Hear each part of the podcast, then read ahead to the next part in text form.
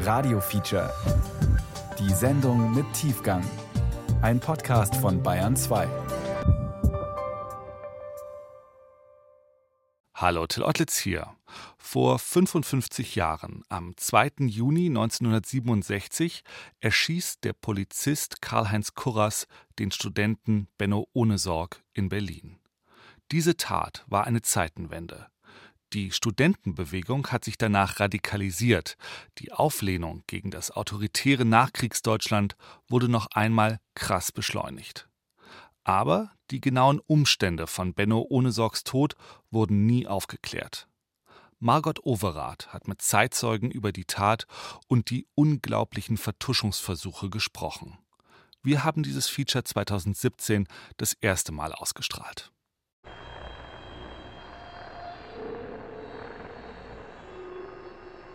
Na was, wenn ich nur Richter bin und verurteile einen zum Tode, ja?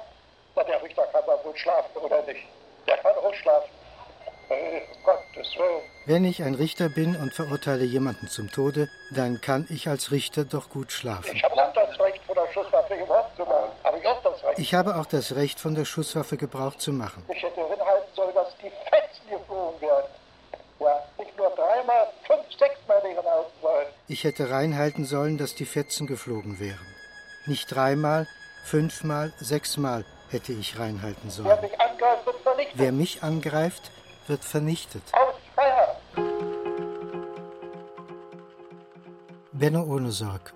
Chronik einer Hinrichtung. Feature von Margot Overath. Wäre Karl-Heinz Kuras, der am 2. Juni 1967 in Berlin den Studenten Benno Ohnesorg erschoss, kein deutscher Polizeibeamter, würde man ihn als Gefährder bezeichnen, der die Gelegenheit zum Schuss wahrnahm. Gezielt auf den Kopf, nicht auf den Körper. Wie eine Hinrichtung. Koras ist ein guter Schütze, der ist mehrfacher Sieger der internen Polizeimeisterschaften. Axel Petermann, Fallanalytiker, auch Profiler genannt. Ehemals Leiter der Bremer Mordkommission. Also der kann schon schießen. Und wenn man dann auf naher Distanz schießt, maximal vielleicht einen Meter oder etwas darüber, dann trifft man auch dorthin. Oder so ein Mensch wie Koras, der trifft dann auch dorthin, wohin er schießen möchte. Karl-Heinz Kuras starb 2014 als Unschuldiger. Zweimal stand er vor Gericht. 1967 und 1970. Beide Strafverfahren endeten mit Freispruch. 2009, mehr als 40 Jahre danach, fiel Cornelia Japs von der Stasi-Unterlagenbehörde eine konspirative Aktennotiz auf. Ich habe gedacht, wow, man entdeckt nicht jeden Tag ein Staatsgeheimnis von gesamtdeutscher Bedeutung. Das Geheimnis verriet, dass Kuras von April 1955 bis zum 2. Juni 1967 für die Staatssicherheit der DDR spioniert hatte. Ein Maulwurf mitten in der Polizei, wenn auch nicht der einzige. Das MFS hat ein vitales Interesse daran, diesen hochrangigen IM äh, natürlich nicht zu dekonspirieren. Nach dem Schuss ließ die Stasi ihn fallen, vor allem um seine Mitarbeit geheim zu halten. Der Führungsoffizier von Karl-Heinz Koras, Werner Eiserbeck, bezeichnete selber diesen Vorfall als ein Verbrechen und hat die Anweisung gegeben, alle Unterlagen sofort zu vernichten und die äh, Zusammenarbeit vorerst einzustellen. Ich muss erst mal lesen. Wir sind im Archiv der Stasi-Unterlagenbehörde in der Berliner Karl-Liebknecht-Straße. Guck mal, hier steht, dass auch während seiner Freizeit war er aktiv im Polizeischießverein der Westberliner Polizei tätig. Er setzt alles dafür ein, um seinem Hobby, dem Schießen, nachzugehen. Ja. Des Weiteren äußert er den Wunsch vom MFS, bestimmte Waffen zu erhalten, die im westlichen Ausland sehr schwer käuflich zu erwerben sind. So bat er zum Beispiel um die Beschaffung einer P38. Benno Ohnesorgs Enkelin Lisa, geboren 1993, und sein Sohn Lukas, geboren 1967. Lisa liest ihrem Vater Vermerke aus Kuras Stasi-Akten vor. Einschätzungen. Angefertigt von Mitarbeitern des Ministeriums für Staatssicherheit der DDR. In diesem Zusammenhang wird noch einmal darauf verwiesen, dass der GM mit besonderer Genehmigung seiner dienstlichen Vorgesetzten über eine umfangreiche Waffensammlung verfügt. GM. Geheimer inoffizieller Mitarbeiter. In Kreisen der Polizeiführung, besonders der Kriminalpolizei, ist der GM aufgrund seiner sehr guten Schießergebnisse bekannt. Er wurde mehrmals Berliner Meister der Kriminalpolizei und hat auch an Wettkämpfen des Polizeischießvereins in Westdeutschland mit sehr guten Schießergebnissen teilgenommen. Das kann man sagen, wenn bekannt gewesen wäre, also vielleicht im Zuge der Ermittlung sich herausgestellt hätte, dass der Polizeibeamte Koras in der Stasi beheimatet ist, dass dann die Ermittlungen völlig anders gelaufen wären. Und übrigens auch das Urteil anders ausgesehen hätte. Davon bin ich fest überzeugt. Ich persönlich finde es eine philosophische Frage, wer hat es eigentlich geschossen? Ich sage immer, Deutschland hat geschossen, aber eigentlich beide Teile, also die Verhältnisse haben geschossen. Die Polizei hat selber geglaubt, dass sie geschossen hat. Kuras hatte geschossen. Die Polizei sorgte dafür, dass die Wahrheit nicht ans Licht kam. Und die Justiz spielte mit. Eine Spurensuche. 50 Jahre danach. Ja, das ist also so unsere kleine Dokumentation zum 2. Juni. Jens Dobler, Leiter der Polizeihistorischen Sammlung im Polizeipräsidium am Tempelhofer Damm Berlin. Das ist so ein, noch ein Original-Steckbrief aus dieser Zeit, der also von den Studenten angefertigt wurde, also sagen Wanted der Schar. Das sieht man auch, das ist also noch wirklich von der Straße. West-Berlin am 2. Juni 1967. Das glamouröse Kaiserpaar aus dem Iran. Shah Reza Pachlevi und seine Gattin Farah Diba auf Staatsbesuch in der eingemauerten Stadt. Nicht alle Berliner jubeln ihnen zu.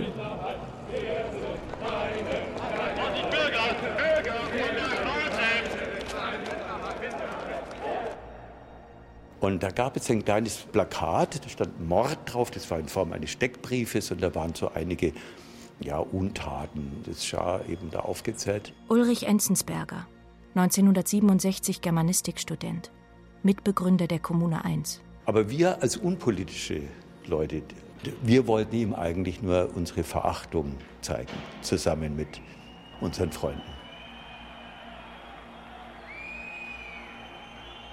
Es war ein wunderschöner Sommertag und die Stimmung vor der Oper war eine ausgesprochene heitere, so ein Happening-Charakter. Arlan Schmidt, 1967 Medizinstudent. Und das waren auch nicht nur Demonstranten, die gegen den Schah demonstrierten. Also es waren auch äh, Schah-Anhänger, also es waren ältere Damen. Aber die lachten also zum Teil mit, nicht? Ja, ja, aus der Illustrierten kenne ich schon. Frau im Spiegel und die Frau und die neue Post ist überall drin, nicht? Am Vormittag auf dem Platz vor dem Schöneberger Rathaus hatten knüppelschwingende Iraner in dunklen Anzügen auf Zuschauer und Protestierende eingeschlagen. Savak, persische Geheimpolizei. Nun am Abend werden der Schah und seine Gattin in der Deutschen Oper erwartet. Zur Zauberflöte. 2000 Schah-Gegner und Schaulustige haben sich gegenüber dem Opernhaus eingefunden. Aus mehr als 30 Metern Entfernung beobachten sie, wie der Konvoi der Honoratioren eintrifft. Man wusste ja auch gar nicht, was daraus werden würde. Es war eine spontane Geschichte, weil Herr Nieromand uns darum gebeten hat. das ist ganz einfach. Und dass der SDS und dass plötzlich alle Leute mitgekommen sind, solche Ausmaße angenommen hat, das war schon ein ziemlicher Zufall. Man muss sich das so vergegenwärtigen. Es gab einen Tag vorher am 1. Juni im großen Auditorium Maximum der Freien Universität. Otto Schily, 1967 junger Anwalt. Eine Veranstaltung mit großem Publikumsandrang, also vornehmlich natürlich Studenten. Und auf diese Veranstaltung hat Barman Niromand referiert über die Verhältnisse im Iran. Barman Niromand, Autor des Buchs Persien Modell eines Entwicklungslandes das mit 150.000 verkauften Exemplaren zum Bestseller wurde. Und das war sehr eindrucksvoll, hat mich auch sehr beeindruckt über das, was dort stattfindet an Folterung und ähnliche Verfolgung von politischen Gegnern. Und das hat äh, alle Menschen dort sehr aufgewühlt. Also ich kann das auch nur von mir sagen. Es war eigentlich klar nach dieser Diskussion mit Niromand, dass wir diesem Scharmützel da, dass wir uns da einmischen. Also es war endlich klar. Erika Maria Hörning, 1967 Soziologiestudentin. 2. Juni. gegen 19 Uhr. Seitlich der Oper parken mehr als 50 Krankenwagen. Völlig unerklärlich, denn man sagte, naja, was so groß ist doch also das Gefolge von dem Schah gar nicht. Also warum diese Riesenanzahl von Krankenwagen? Das war überhaupt nicht erklärbar.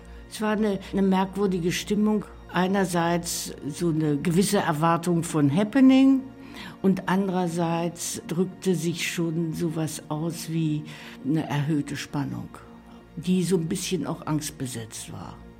Dörte Frank, 1967 Mathematikstudentin. Sie ist in Begleitung ihres Freundes Arlan Schmidt. 2. Juni zwischen 19 Uhr und 19.45 Uhr. Immer mehr Polizisten nehmen die Fahrbahn ein. Einsatzkommandos aus Charlottenburg, Tempelhof und Schöneberg. Sie warten. Heinz-Peter Engler, Einsatzkommando Schöneberg. Drei Züge, schlappe 100 Mann. Die standen also da und haben gewartet. Diese Krankenwagen, dann die Polizeikette, dann rückten die immer dichter und es war schon ziemlich eng. Und da habe ich zu meiner Freundin gesagt, ich glaube, hier kommt was auf uns zu. Na, mich hat er ja auch losgeschickt, ich soll mir andere Schuhe anziehen, damit ich also besser laufen kann. Ich wäre gar nicht auf die Idee gekommen. Und sie hatte tatsächlich solche Stöckelschuhe an. Da habe ich gesagt, pass mal auf, fahr nach Hause, wechsel die Schuhe und wir treffen uns am Kurfürstendamm. 2. Juni 19.50 Uhr. Polizeipräsident Duensing befiehlt seinem Einsatzleiter die Räumung, sobald der Schah in der Oper ist. Schah-Gegner und Schah-Anhänger stehen jetzt Schulter an Schulter auf dem sechs mal hundert Meter breiten Bürgersteig, eingepfercht von Absperrgittern der Polizei. Die erste Kette Bereitschaftspolizei formiert sich. Ja, das war eine normale Bereitschaftspolizeieinheit, erste Abteilung. Detlef Wulff, 1967 junger Bereitschaftspolizist. War eine ganz normale Bereitschaftspolizeiabteilung, die da eingesetzt war. Zuerst als normales Spalier äh, vor den Zuschauereien und als vor der Oper direkt unruhiger wurde, wurden wir dann von dort direkt zur Oper äh, verlegt praktisch. Waren ja bloß 200 äh, Meter vielleicht oder 100 Meter. Ein Polizeioffizier geht durch die Reihen der wartenden Einsatzkräfte. Einer ihrer Kollegen sei von Studenten erschlagen worden, behauptet er. Die waren sehr dicht vor uns, sodass man das also genau mitbekam erschlagen oder erstochen oder ermordet. Er ließ sich dazu nicht aus, aber er hetzte sie regelrecht auf. Reinhard Strecker, 1967 wissenschaftlicher Mitarbeiter und Publizist. 2. Juni, vier Minuten vor acht. Und ja, dann fuhr der Schar vor und dann Pfiffe und es, fiel, es wurden wahrscheinlich auch Tomaten geworfen oder Eier. Das, meine Damen und Herren, ist die Begrüßung der etwa 500 Studenten, die auf der gegenüberliegenden Seite des Einganges der Deutschen Oper Berlin hinter den Sperrgittern der Polizei stehen und vor diesen Sperrgittern eine doppelte Reihe von Polizisten. Nur an dem Pfeifkonzert konnte man schließen, aha, jetzt ist die Limousine vorgefahren und dann ist der Schah mit der Begleitung in der Oper verschwunden. Dann war ja so äh, eine gewisse, äh, einige Minuten Leerlauf, ja, was machen wir jetzt und so. Und dann rückten also Polizeikräfte an. Die Straße sieht bereits aus wie ein Schlachtfeld zwischen der Polizei und den Demonstrierenden kam es bereits zu mehreren Handgreiflichkeiten. Als ich zurückkam, habe ich Alan natürlich erstmal gesucht. Ich habe ihn nicht gefunden und ich habe dann an einem etwas anderen Platz gestanden als vorher, nämlich etwas weiter hinten. 2. Juni, vier Minuten nach acht.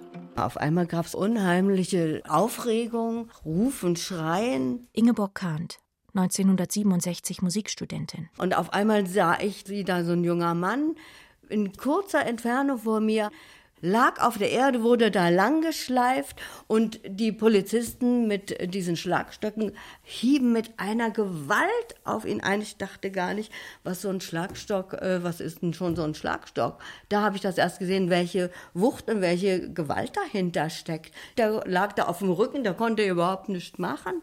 Und von da an gab es eben diese, diese unheimlichen Aufruhr. Also eigentlich Geschrei vor allen Dingen. Und dann äh, gab es ja auch solche Rufe, Mörder, ja. Und keine Steine, keine Steine. Weiß nicht, ich habe keinen Stein, keinmal einen Stein fliegen sehen. Aber später gab es dann das Gerücht, dass von den Jubelpersern da Steine geworfen worden wären, denn die standen ja nah, direkt auf der Opernseite. Ne? Achtung, Achtung, 20.07 Uhr.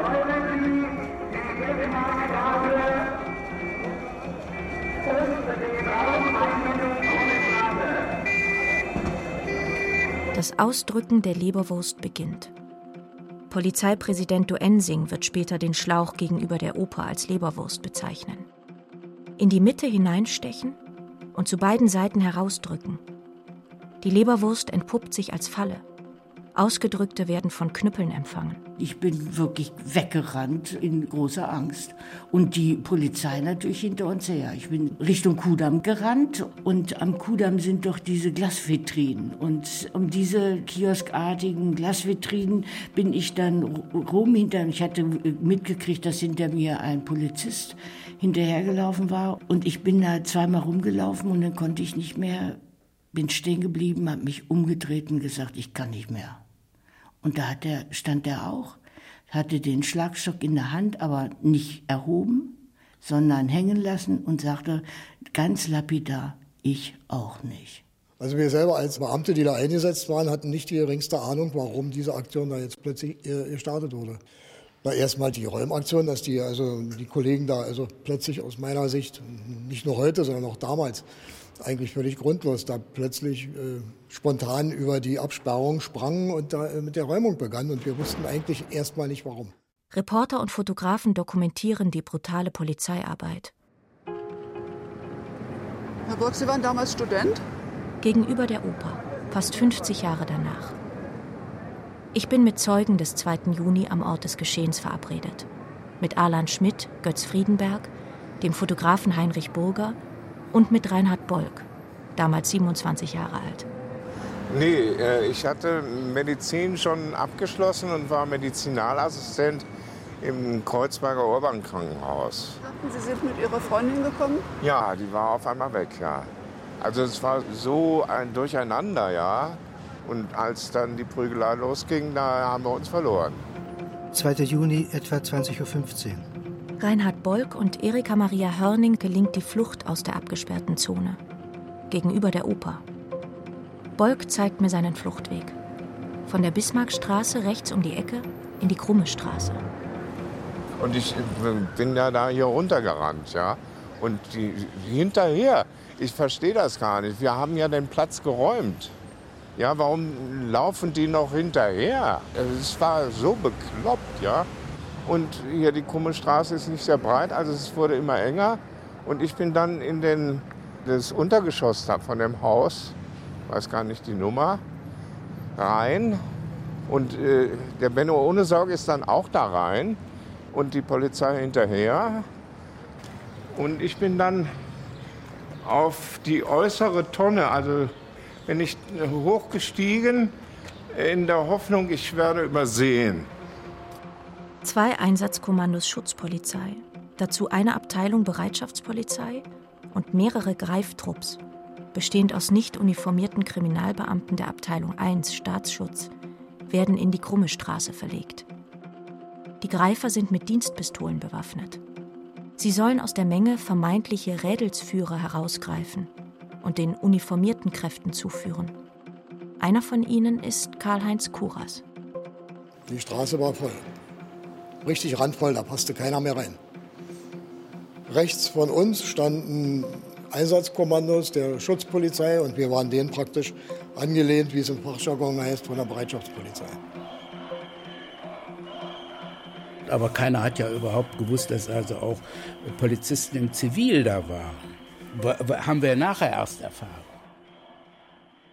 Dass sie unter ihren hellen Sommermänteln Waffen trugen, wusste auch niemand.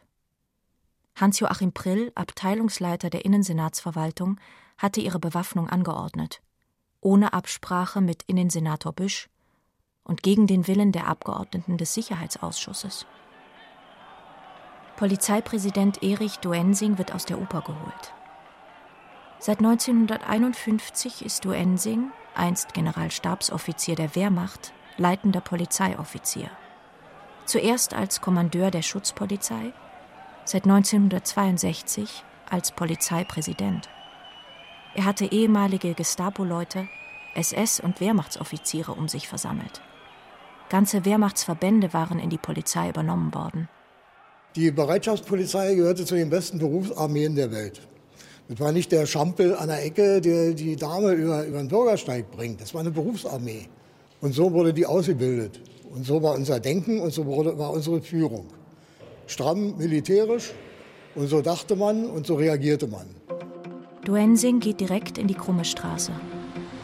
Dieses Haus auf Stelzen, da war so eine Ansammlung von Polizeioffizieren. Fragen Sie mich nicht nach den Rängen, ich habe keine Ahnung.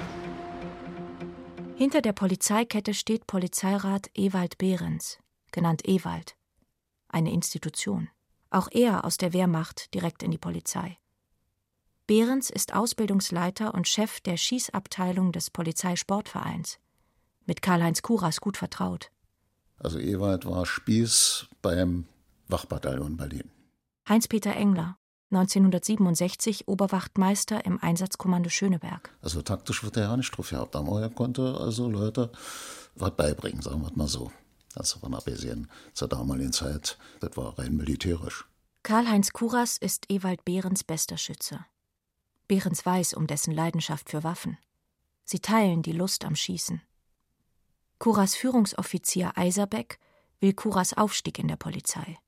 Er soll dafür seine Beziehung zu Behrens ausnutzen. Es funktioniert. Behrens hilft Kuras, von der Schutz in die Kriminalpolizei zu wechseln. Im Januar 1965 wird Kuras in die Sonderermittlungsgruppe der Staatsschutzabteilung versetzt, die Verräter in den eigenen Reihen suchen soll. MFS Oberstleutnant Redlin am 28. März 1960. Behrens ist für die Ausbildung der Schutzpolizei verantwortlich. Bei der Ausbildung der Unterführer des Einsatzkommandos ist der IM, gemeint ist Kuras, wiederholt von PHK Behrens als Ausbilder eingesetzt worden. Aufgrund der Bekanntschaft wurde mit dem IM abgesprochen, eine Möglichkeit zu schaffen, um mithilfe dieser Verbindung zur Kripo überzuwechseln.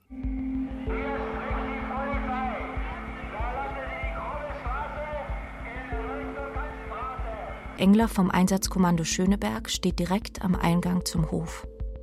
In zwei Gruppen, also 20 Mann, quer rüber. Und ich stand genau in der Mitte. Genau in der Mitte. Und eine Gruppe, nochmal mit zehn Mann, stand äh, vor dem Antiquitätenladen, der auf der anderen Seite war. Und da stand auch Ewald.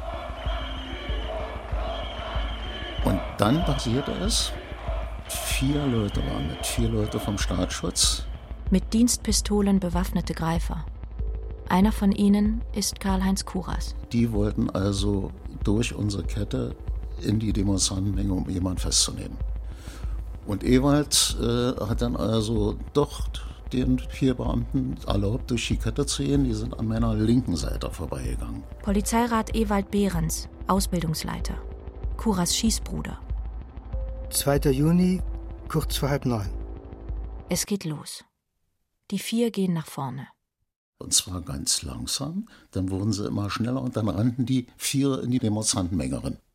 Füchse jagen heißt die Parole. Rädelsführer rausholen. Weil es keine gibt, schnappen sie sich Leute, die irgendwie auffallen. Die Studenten leisten Widerstand, kommen sich gegenseitig zu Hilfe. Unter den Einsatzkräften geht die Parole um, die wollen uns totschlagen.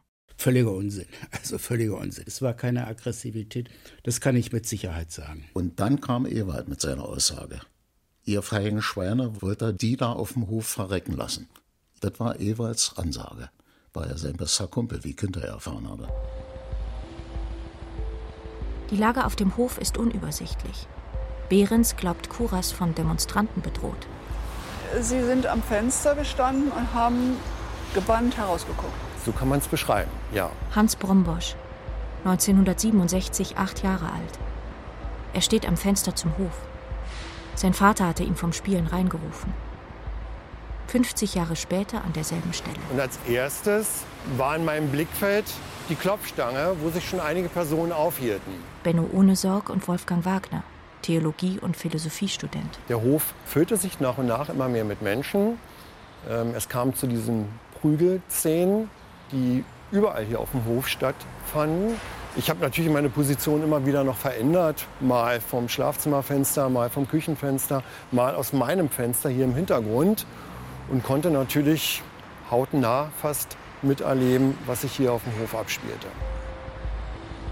Also was mich nach nachträglich am meisten empörte, war, wie sie auf die Mädchen eingeschlagen haben, auf die Studentinnen. Ja, das fand ich wirklich das allerletzte. Dann kam, wie gesagt, der Schrei von Ewald. Und dann äh, kam es zu einer mehr oder weniger riesigen Keilerei da auf dem Hof. Und während dieser Keilerei muss ja Kuras geschossen haben. Ja? Heinrich Burger fotografiert, wie ein junger Mann in Sommerpulli und heller Hose von mehreren Uniformierten verprügelt wird. Es ist Götz Friedenberg, Medizinstudent und äh, wurde dann auf dem Rückwege von den Polizisten trotzdem äh, erwischt und zusammengeschlagen. Naja, ich habe mich so, so abgedeckt dann ne, und bin dann zu Boden gegangen und es wurde aber weiter trotzdem noch geschlagen. Ja, also das ging dann, die Schlägerei, 15 Sekunden. Er hat immer nur versucht, seinen Kopf zu schützen. Und da habe ich zum ersten Mal den Benno ohne Sorg auch gesehen. Der war eigentlich auch auf der Flucht. Der wollte da raus. Der wurde angegriffen von anderen Polizisten oder Zivilbeamten. Die haben ihn dann so im, im Griff gehabt. Und der fiel ihm besonders auf? Ja, weil er ein rotes Hemd anhatte. Frank Krüger, 17 Jahre alt, hatte in der Gegend Werbezettel verteilt, um sein Taschengeld aufzubessern. 2. Juni, halb neun. Vom Rand des Hofs kommt Kuras angerannt. Er zieht die Waffe und schießt auf Ohnesorgs Kopf. Kameramann Michael Busse vom Süddeutschen Rundfunk filmt den laufenden Mann. 43 Jahre lang schlummert diese Szene unerkannt in Roman Brotmanns legendärem Dokumentarfilm Der Polizeistaatsbesuch, bis ein BKA-Beamter sie digitalisieren lässt und in Zeitlupe abspielt. Und ich habe dann nur äh, bei der Gelegenheit äh, schemenhaft gesehen, dass von mir entfernt, vielleicht so fünf, sechs Meter, dass da auch noch eine Auseinandersetzung war. Und da waren Zivilbeamte, da habe ich nur in Zivil gesehen, auch Personen. Die waren aber erkenntlich auf Seiten der Polizei an den Auseinandersetzungen beteiligt. Auch Heinrich Burgers Foto der Knüppelschläge auf Götz Friedenberg wird 2010 zur Klärung beitragen. Ein Bundesanwalt und ein BKA-Beamter entdecken im Hintergrund der Prügelszene Karl-Heinz Kuras im Augenblick des Schusses. Mit links schiebt Kuras seinen Kollegen Kriminalkommissar Schulz zur Seite. Daneben Horst Geier von der Polizeigewerkschaft, der als Beobachter vor Ort ist. Hinter ihnen den erschrocken wirkenden Einsatzleiter Helmut Starke. In ihrer Mitte Benno Ohnesorg.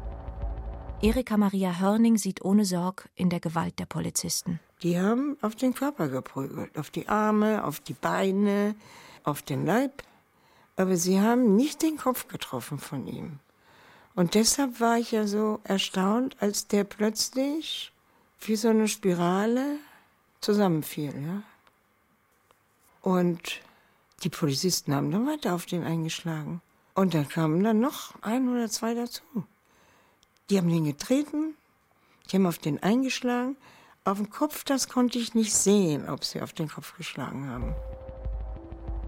Und er war, so muss man das wirklich sagen, zur falschen Zeit am falschen Ort. Und dann hatte er eben halt das Pech, dass es eine übergeheizte Situation war, dass Polizisten aufgestachelt, angestachelt, überfordert waren und dass da die Gewalt eskalierte und Kuras das Chaos nutzt für seinen Schuss aus nächster Nähe. Eine Hinrichtung? Aber warum? Hatte er ein Motiv? Er hat ja auch bei anderer Gelegenheit gesagt, er würde eine enttarnte Spionin, würde er ja auch töten. Also er hat das schon in sich gehabt. Und vielleicht hat er auch gedacht, dass er damit ein Zeichen setzen kann, dass er quasi auch ja in einer Situation sei, in der er sich so verhalten dürfe. Spekulationen über ein Motiv.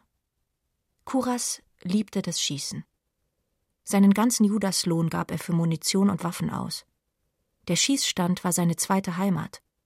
Sein Führungsoffizier bei der Stasi vermerkte, dass er bereit war, das Leben anderer Menschen aufs Spiel zu setzen. Und Kuras wusste, dass die Mehrheit der Berliner Bevölkerung hinter der Polizei stand.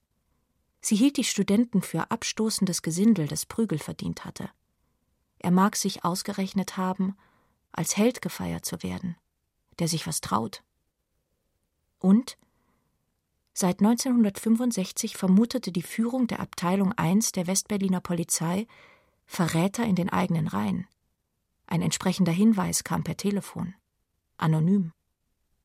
Kuras war auf Nummer sicher gegangen und hatte für den Fall einer Hausdurchsuchung, wie er selbst sagte, zu Hause Ordnung geschafft. Versprach ein toter Demonstrant, dass sich die Kollegen wieder mit anderen Sachen beschäftigen?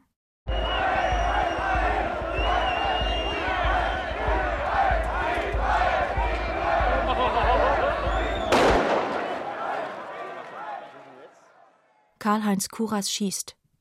Frank Krüger wird Augenzeuge der Tat. Bin ich stehen geblieben, habe überlegt, dass ich dem wohl nicht helfen kann. Der ist da in der Mache von drei oder vier Angreifern. Und dann habe ich rechts von der Szene also die Pistole gesehen, so in Kopfhöhe und einen Schuss und gehört. Und da stand ein Mann, der hatte die abgegeben, den Schuss abgegeben. Neben ihm war wohl noch ein anderer Beamter, also es waren Zivilpolizisten. Und dann habe ich gesehen, dass der Mann in dem roten Hemd, dass der zu liegen kam. Ich habe mich versteckt. Und zwar meine ich mich zu erinnern, dass ich zwischen dem Abflussrohr und der Wand gestanden habe. Also praktisch so. Ja? Alan Schmidt ist mittendrin, als er die Stimme des Mannes im roten Hemd hört. Dann hörte ich diesen Ruf, bitte nicht schießen dann der Knall und dann bin ich in diese Richtung weggelaufen. Ich habe gesehen, wie die Pistole gefeuert wurde. Ich war sicher sehr aufgeregt, sehr schockiert von der Situation. Der lag also am Boden. Und für mich sah das so aus, dass der Mann mit der Pistole den roten Mann niedergeschossen hat. Ich dachte auch, der wäre tot oder sowas. Aber ich später gelesen hatte, ist der erst 90 Minuten später im Krankenhaus gestorben. Ich habe Benno Ohnesorg hier gesehen wie er stürzte. Ich habe Koras gesehen, also und die Krankenschwester auch. Also das alles konnte ich noch sehen. Und also ich glaube, die wollten dann auch keine Zeugen mehr haben, ja. Reinhard Bolk wird von der Tonne geprügelt. Es war ein furchtbarer, furchtbarer Zustand, also wo eigentlich nur Rettung noch angesagt war. Aber die waren interessiert daran, eben äh, ja, Zeugen zu beseitigen. Ich habe ihn zusammensacken sehen und ich habe gemerkt, wie die Polizisten sich zurückziehen. Und dann bin ich hin. Polizisten eilen davon, springen sogar über den am Boden liegenden Schwerverletzten. Karl-Heinz Kuras lässt seinen Arm sinken und schaut auf ohne Sorge. Eine Pistole konnte ich erkennen, ja. Denn ich hatte ja selber Spielzeugpistolen. Und allzu fern ist ja so, ein, so eine Polizeipistole bestimmt auch nicht. Der achtjährige Hans Brombosch beobachtet den bewaffneten Mann. Zu dem Zeitpunkt, als ich ihn gesehen habe, stand er allein. Ohne dass er, wie es später ja auch mal berichtet wurde, glaube ich, äh, von irgendwelchen Personen angegriffen wurde. Der hat sich dann irgendwie verzogen, der war dann weg. Der wurde nach hinten weggerufen. Haben Sie das noch gehört? Nein. Tonmeister Rainer Bosch vom Süddeutschen Rundfunk hat den Ruf mit seiner Nagra aufgenommen. Kuras gleich nach hinten, los, schnell weg. Beginnt in diesem Moment die Vertuschung? Wer rief, wird nie geklärt. Das Band wird von der Justiz zunächst ignoriert, dann doch noch abgespielt, aber nicht ausgewertet und anschließend vernichtet. Von der Polizei, die es an den Sender zurückschicken sollte? Ich habe also seinen Puls gefühlt, der war sehr schwach. Dann habe ich die Augen aufgemacht, die Pupillen waren weg. Und dann habe ich seinen Kopf, aus dem Ohr kommt Blut. Und dann habe ich mir nur gedacht, pack den Kopf nicht an. Ja, da ist was Schlimmes passiert. Und dann habe ich ganz leise gesagt, nein, Schluss mit dem Schlagen oder nicht mehr schlagen, holen Sie eine Ambulanz.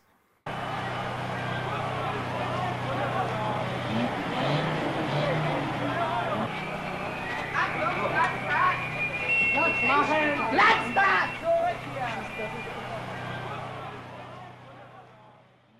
Sie sind später zur Polizei gegangen? Ja, ich wurde später irgendwie wahrscheinlich von der, von der Streife aufgegriffen und kam auf ein Polizeirevier. Da wurde ich irgendwie vernommen. Ich weiß nicht mehr worüber. Und da habe ich das erzählt. Mit der Pistole und dem Mündungsfeuer und dem rothemdrigen Mann, der am Boden lag. Aber das haben die kaum zur Notiz genommen und haben auch nicht protokolliert. Dann bin ich wieder gegangen, habe meine Zettel weiter verteilt. Ich bin gelaufen zum Kurfürstendamm und weiß es noch ganz genau. Ich traf mich da mit der Dörte und ich sagte, da hat jemand gerufen, bitte nicht schießen. Und da sagte, aber da wird doch kein Mensch geschossen haben. Alan hat sofort erzählt, was ihm da in der krummen Straße widerfahren ist, dass er gehört hat, dass äh, einer gerufen hat, bitte nicht schießen und dann hat er den Schuss gehört. Und er war den, den ganzen Abend über, ja, wirklich, eigentlich kann man sagen, völlig fertig.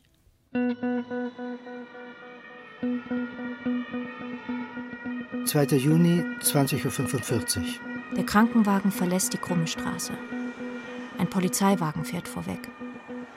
Ziel ist nicht das naheliegende Albrecht-Achilles-Krankenhaus, sondern die Rettungsstelle Moabit. Passanten hatten Götz Friedenberg, der neben Benno Ohnesorg verprügelt worden war, in der Krumme Straße aufgelesen und auch nach Moabit gebracht.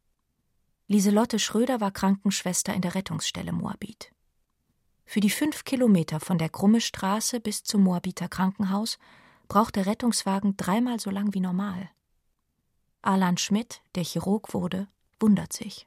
Es hat durchaus Kriegsverletzungen gegeben, die mit einem Kopfschuss weitergelaufen sind und dann noch Aussagen gemacht haben. Nicht? Es hätte durchaus sein können, dass ohne Sorg ja auch noch eine Aussage hätte machen können.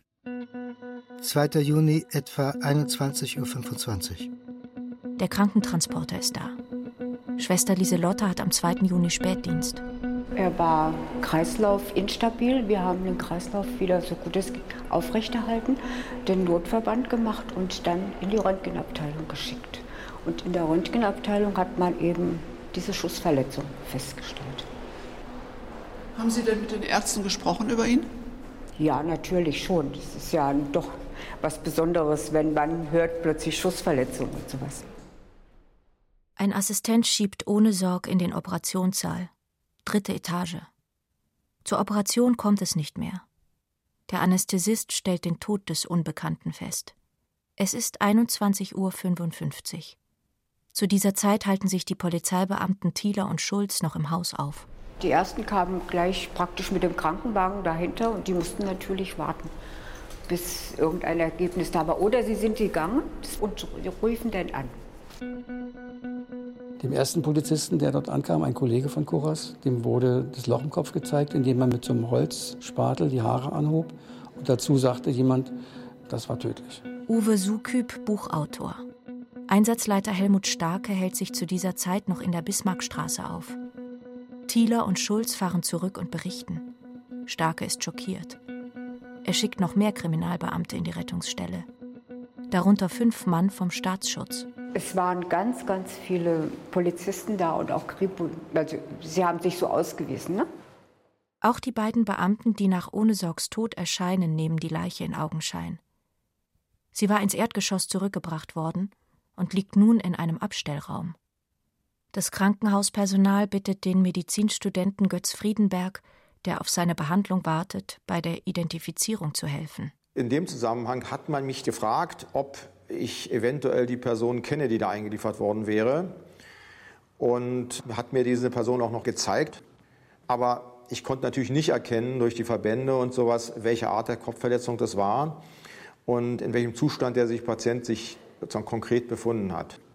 Ich habe dann jedenfalls nur mitgeteilt, dass ich leider diese Person nicht kenne. Ich kann sie nicht identifizieren. Ob der noch lebt oder nicht, das ist nicht einfach zu erkennen.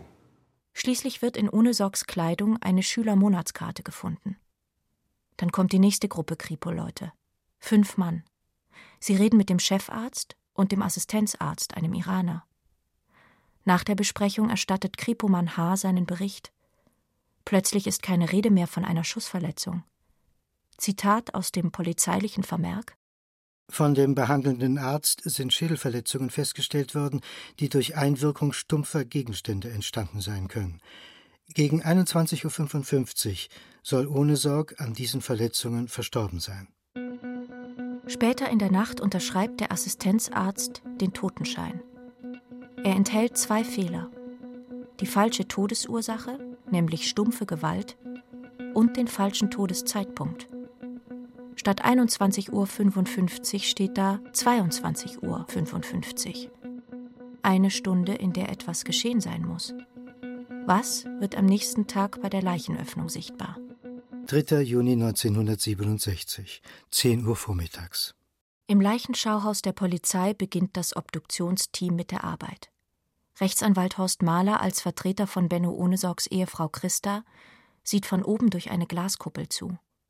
Für die Polizei nimmt Alfred Jung, Leiter des Kommissariats Berlin-Wilmersdorf, an der Autopsie teil. Die drei Rechtsmediziner nehmen sich den ganzen Körper vor, sehen die vielen Hämatome, Folgen der Knüppelschläge. Dann kommt das Loch im Schädel dran. Sie finden eine 15 cm lange, gezackte, vernähte Operationswunde vor. Die Knochen um das Einschussloch fehlen. Mit einer Knochenzange abgebrochen, meint der Obduktionsleiter. Im linken Stirnbein steckt das Geschoss einer Pistole. Die Mordkommission wird eingeschaltet. Wenn jemand mit einer Schussverletzung auf den OP-Tisch kommt, dann schmeißt man nicht irgendwas Nein, weg. absolut nicht. Wir sind uns ja praktisch alle einig. Ja, wir sind uns einig, ja. Das schmeißt man nicht weg. Das schmeißt man nicht weg. Da ist höchste Sensibilität. Bernd Kügler, 1967 Schüler, Helfer aus Leidenschaft, kam täglich nach den Schulaufgaben her. Ich habe am nächsten Tag, als ich dann wieder ins Krankenhaus kam, erfahren, dass nachts die Polizei angerückt ist und die Mülleimer durchsucht hat und was gesucht hat. Draußen wurden auch noch Mülltonnen durchsucht. Kein Chirurg, das kann ich mit absoluter Sicherheit sagen, geht daran und bricht aus einem Schädel Teile raus. Ja, kann man sich, Ja. kann man Kann, sich, nicht- kann man sich nicht genauso vorstellen. nicht Kann man sich vorstellen. Unvorstellbar. Unvorstellbar. Es kann also eigentlich nur die Vorstellung bestanden haben, die Einschussöffnung in irgendeiner Art und Weise zu verändern. Ohne Schmauchspuren am Rand der Einschusswunde kann die Schussentfernung nicht berechnet werden. Ist kein Schuldbeweis möglich. Ja, ich schließe einfach daraus, an dem Schädel ist manipuliert worden. Später, als er Spät- tot war. Ja, als er tot war. Aber wer soll das gemacht haben? Ja, das weiß ich nicht. Es gibt ja keine andere Erklärung, um die Spuren zu, zu verwischen. Inzwischen hatte der Todesschütze Karl-Heinz Kuras eine dienstliche Erklärung über seinen Schusswaffengebrauch abgegeben. Er sei von Anführern der Demonstranten auf das Hofgrundstück in der Krumme Straße abgedrängt und dort mit Faust- und Handkantenschlägen angegriffen worden. Acht Aufrührer hätten versucht, seine Dienstpistole zu entwenden, zwei andere hätten blitzschnell ein Messer hervorgeholt und versucht, auf ihn einzustechen. In dieser Situation habe er zwei Warnschüsse in Richtung Hausbetondecke abgegeben. Ob einer der Tatbeteiligten dabei getroffen wurde, könne er nicht sagen. Der Pressesprecher der Polizei am 3. Juni zu Panorama Es gibt äh, keine Aussage und keine Umstände, die diese Aussage des Beamten als unrichtig erscheinen lassen. Nein, der war nicht bedroht. nee, das kann ich aber wirklich mit Sicherheit sagen. Der war nicht bedroht. Er steht da mit drei, vier Kollegen und der ohne Sorg da auch. Und da schießt er. Das, ich begreife es nicht. Wolfgang Schöne, damals Polizeireporter der BZ und Vertrauter von Karl-Heinz Kuras. Am Mittag des 3. Juni besucht er ihn zu Hause. Und da hat er mir erstmal die ganze Geschichte erzählt, hier von dem Vorfall, die ich ihm auch geglaubt habe. Und hat dann zum Schluss gesagt, pass mal auf, ich habe hier noch Munition, es kann sein, dass die eine Haussuchung bei mir machen, nimm das mal mit. Dann habe ich das mitgenommen. Ich war ja davon überzeugt, dass er unschuldig ist. Dass er in Notwehr geschossen hat. Er hat zwar behauptet, es ist ein Warnschuss gewesen. Und ich habe immer überlegt, wenn er hinten auf der Wiese gelegen hat und da geschossen hat, wie kommt der Schuss da hinten äh, denen in den Kopf? Und vor allen Dingen, der Schusswinkel, der war anders. Ja? Der Schusswinkel war ja praktisch waagerecht. Ja, und nicht von unten nach oben. Ja? Aber hinterher kann man viel darüber reden. Kuras beschädigt das Magazin der Tatwaffe. Seine Wohnung wurde nicht durchsucht.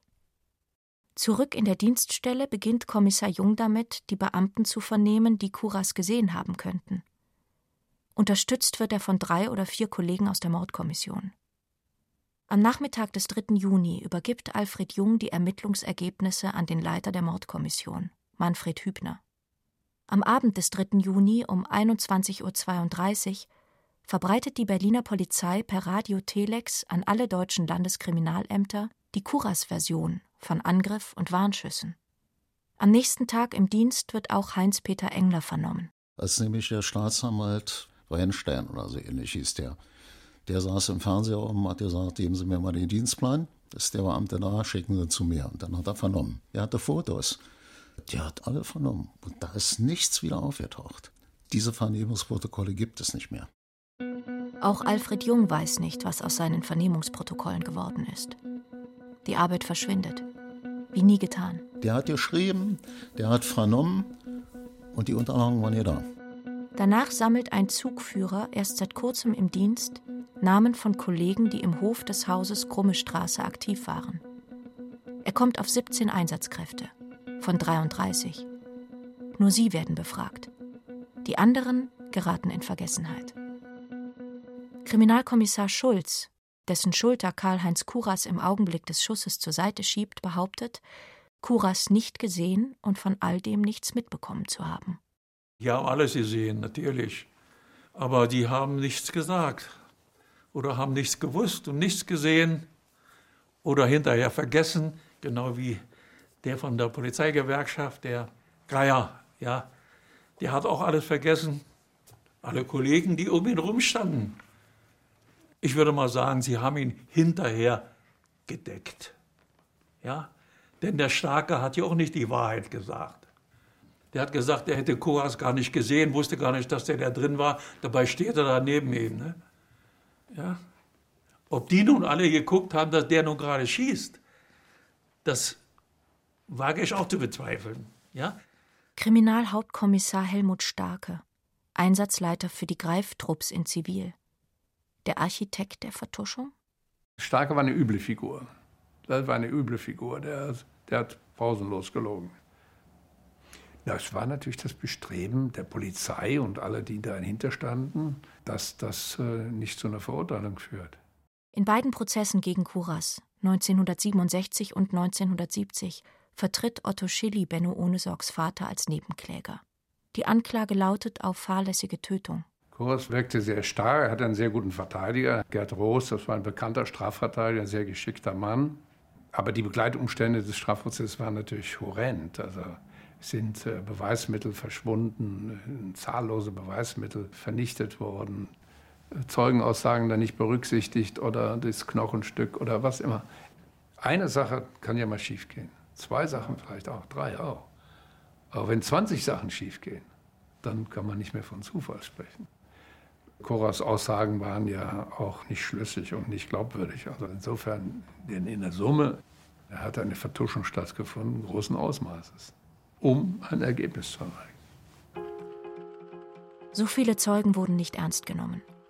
Der 17-jährige Augenzeuge Frank Krüger und ein weiterer Zeuge, der das Mündungsfeuer sah. Der achtjährige Hans Brombosch am Fenster zum Hof. Arlan Schmidt, der ohne Sorgs Ruf bitte nicht schießen hörte. Und andere. Nicht ernst genommen oder gar nicht erst geladen. Kuras will aus zehn Meter Entfernung mit zwei Warnschüssen auf den angeblichen Angriff reagiert haben. Tagelang wurde erörtert, ob es einer oder zwei waren. Es gab nur einen Schuss. Aber die Zeugen waren verunsichert. Ich wurde dann lediglich gefragt, ob ich zwei oder einen Schuss gehört hätte.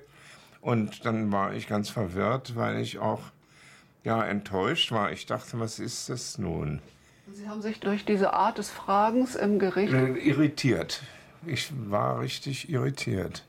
Und aus Ihrer eigentlichen Bereitschaft, die Wahrheit mit ans Licht ja, zu bringen? Ist nichts geworden.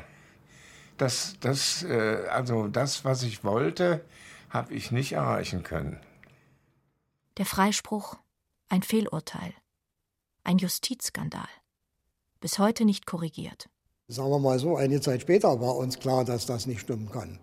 Denn so würde ein erfahrener Polizist nicht handeln. Der ehemalige Bereitschaftspolizist Detlef Wulff. Das ist völlig ausgeschlossen. Entweder er war besoffen oder, oder ein Totaldepp. Und das, in dem Fall, der war Kriminalhauptmeister. Völlig ausgeschlossen. Der Mann hatte so viel Erfahrung, dass er in so eine Situation entweder nicht kommen kann oder aber so nicht reagiert hätte. Egal aus welcher Richtung, es war unglaubwürdig. Wissen Sie noch, wie das für Sie war, als er freigesprochen wurde? Wurde ja zweimal verhandelt. Ich fand es ungerecht. Hat es irgendwie Ihr Leben beeinflusst auch? Ja, schon sehr. Ja? Ich musste immer wieder dran denken. Ich denke jedes Jahr dran. Das ist ein Tag vor meinem Geburtstag. Mein Vertrauen in die sogenannte Obrigkeit war total erschüttert. Also die Leute, die sich am Tag davor noch unsicher waren, ob man da für diesen Schar und so weiter auf die Straße geht. Also ich rede von Studenten, ich rede nicht von Berliner Hausfrauen. Die hatten am anderen Tag die Frage nicht mehr.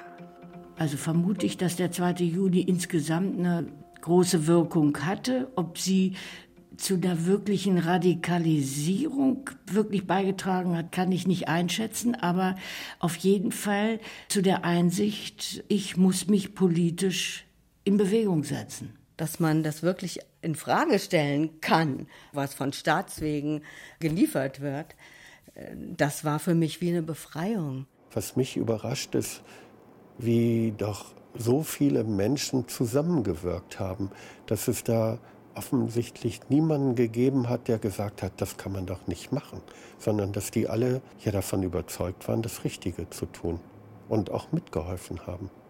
Also eine ganz, ganz große Verschleierung, eine ja, Spurenvernichtung. Menschliches Fehlverhalten oder moralische Schuld. Das haben sie mit sich selbst und dem Herrgott auszumachen und die Last selber zu tragen. Ihnen eine strafrechtliche Schuld nachzuweisen, waren wir nicht in der Lage. So der Vorsitzende Richter zu Kuras in seiner mündlichen Begründung des Freispruchs, nachdem Benno Ohnesorgs Bruder Peter für eine Verurteilung plädiert hatte. Eine Westberliner Zeitung berichtete. Bennos Sohn Lukas liest vor. Erschütterung dann, als der junge Theologe und Bruder des erschossenen Benno Ohnesorg Peter das Wort ergriff. Mein Bruder war alles Fanatische fremd. Er ärgerte sich, wenn er der Unwahrhaftigkeit begegnete. Er war auf keine bestimmte politische Gruppe festgelegt. Sein Kind wird niemals wissen, was es an seinem Vater verloren hat. Dieser Prozess wird offiziell der Koras-Prozess genannt. Es geht immer nur um Herrn Koras, aber nie um meinen Bruder. Ein Freispruch würde aus dem damaligen Geschehen ein Kavaliersdelikt der Berliner Obrigkeit machen. Koros bleibt im Stande des Schuldigen. Er hat einmal geäußert, dass er sich hier als Opfer fühle. Hat er jemals dabei an meinen Bruder gedacht und an das Kind? Wer ist hier das Opfer? Die letzten Worte meines Bruders lauteten Bitte nicht schießen. Sie können als Vermächtnis angesehen werden, im Großen wie im Kleinen, in der Politik wie in der Familie. Benno ohne Sorg. Chronik einer Hinrichtung. Feature von Margot Overath. Es sprachen Eva Meckbach und Michael Evers. Ton Peter Awa, Bettina Mikula und Katrin Witt. Regieassistenz Oliver Martin. Regie Nikolai von Koslowski.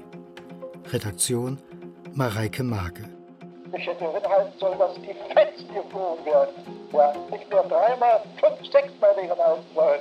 Wer mich angreift, wird vernichtet. Aus Feierabend. Dank an Uwe Sukyp, Autor des Buchs Wie starb Benno ohne Sorg, der Kurras Geständnis 2007 heimlich aufnahm. Eine Produktion des Rundfunk Berlin-Brandenburg mit dem Norddeutschen Rundfunk und dem Bayerischen Rundfunk 2017. Das war das Radio-Feature. Wenn Sie keine Folge unserer Sendung mehr verpassen wollen, dann abonnieren Sie doch einfach den Podcast. Das geht unter bayern2.de-podcast oder in der ARD-Audiothek. Suchen Sie einfach nach Radio-Feature. Bis nächste Woche. Ihr Till Ottlitz.